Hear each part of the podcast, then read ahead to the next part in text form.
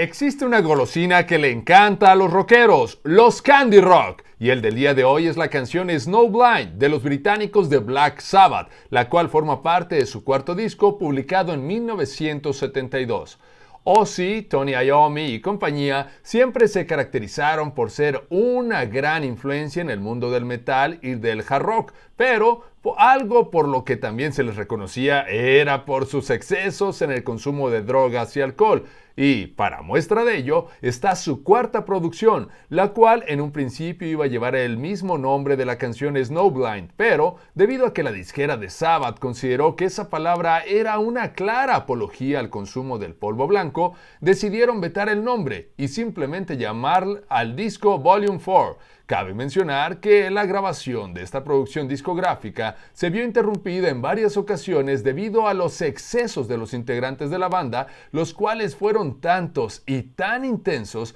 que algunos de ellos no tienen ningún recuerdo de lo que fueron las sesiones de grabación. El término snowblind es utilizado para describir el fenómeno óptico que ocasiona la luz al ser reflejada sobre la nieve, pero Dicho por Ozzy, esa palabra cobraba otro significado, ya que hacía alusión a la ceguera temporal que ocasiona el consumo de la cocaína. Y es por esto que la disquera, para evitarse muchos problemas, decidió regrabar la canción, ya que en la toma original Osborne gritaba la palabra cocaine después de cada verso. Te invito a que escuches Snowblind de Black Sabbath, un candy rock de Lucio Morales.